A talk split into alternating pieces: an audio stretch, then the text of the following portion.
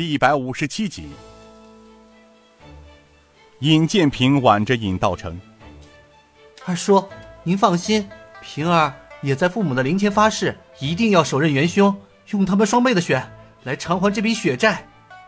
尹道成舒了口气，平伢子，二叔相信你能做到，但是，二叔又不明白了，你这小小年纪，怎么当上了朝廷特使了，连知府都向你下跪？那你的官儿难道比你父亲当年还要大吗？尹建平笑道：“二叔，此间之事，平儿一下给你解释不清，等以后你会慢慢知道的。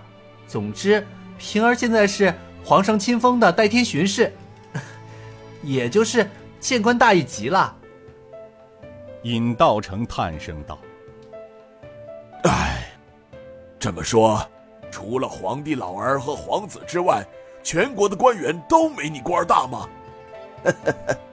是啊，少谷主是代表皇上和晋王爷出行的。哦哦，那既然是这样，晋江城那些霸占咱们铺面的人和占了咱家土地的，你管不管呢？尹建平此时有些惊讶，他看着尹道成，二叔，这是怎么回事？尹道成又叹声道：“唉，正所谓，强盗众人推，人善被人欺呀。八年前，你们一家在古平口被杀后，原来祖上传下来的尹家巷有二十多个铺面和数十亩薄田。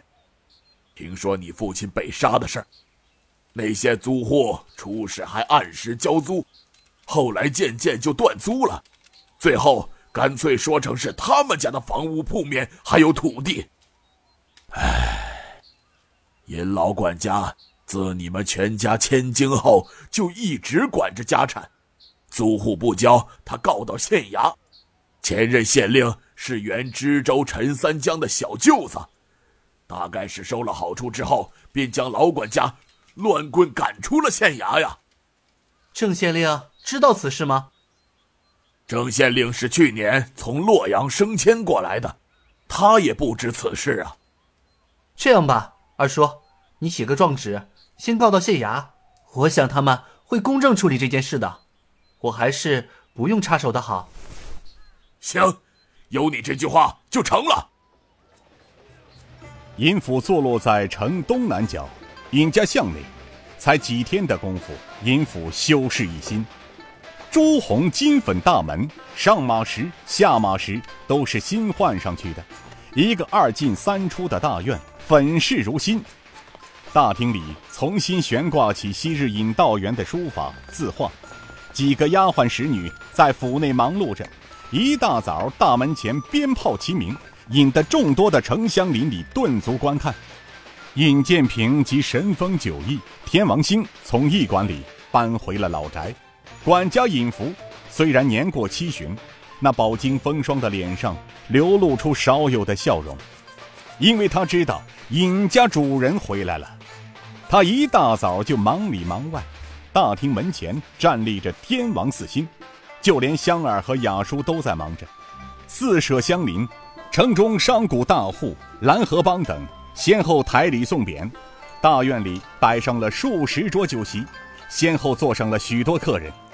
这大厅里，首位上依次坐着丐帮帮主及八大长老，大宁河金刀王老令公的二弟王成坤，靖江蓝河帮帮主郑会主，尹建平的舅舅陈立雄，二叔尹道成，原知府马义坤，二弟马义武，四弟马义生，刘子和，还有这州府县衙的官员。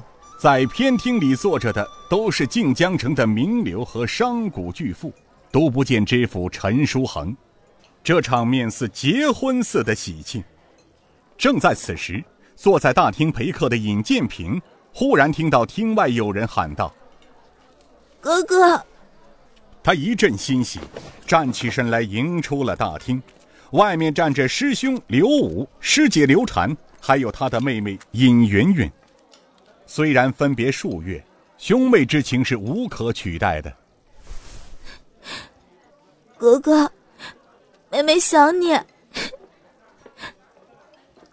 尹建平轻拍着妹妹的香肩道：“好妹妹，别难过了，回来就好。那么大的一个姑娘家，一见哥哥就哭鼻子，也不怕让人笑话。”尹云云撒娇道：“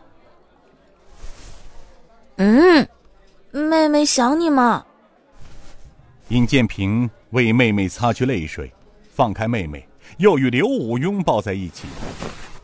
师兄。师姐，路上辛苦了。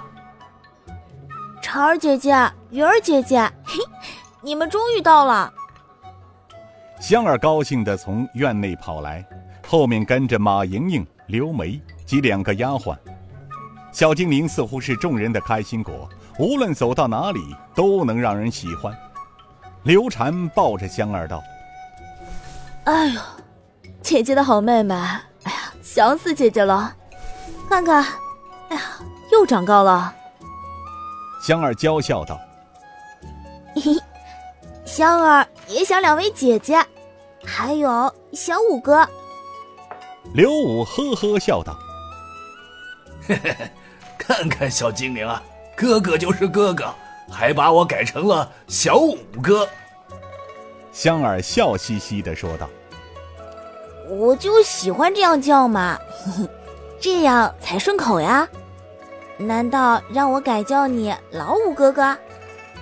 刘武又道：“别，哎，就这样叫吧！嘿，真怕了你了。”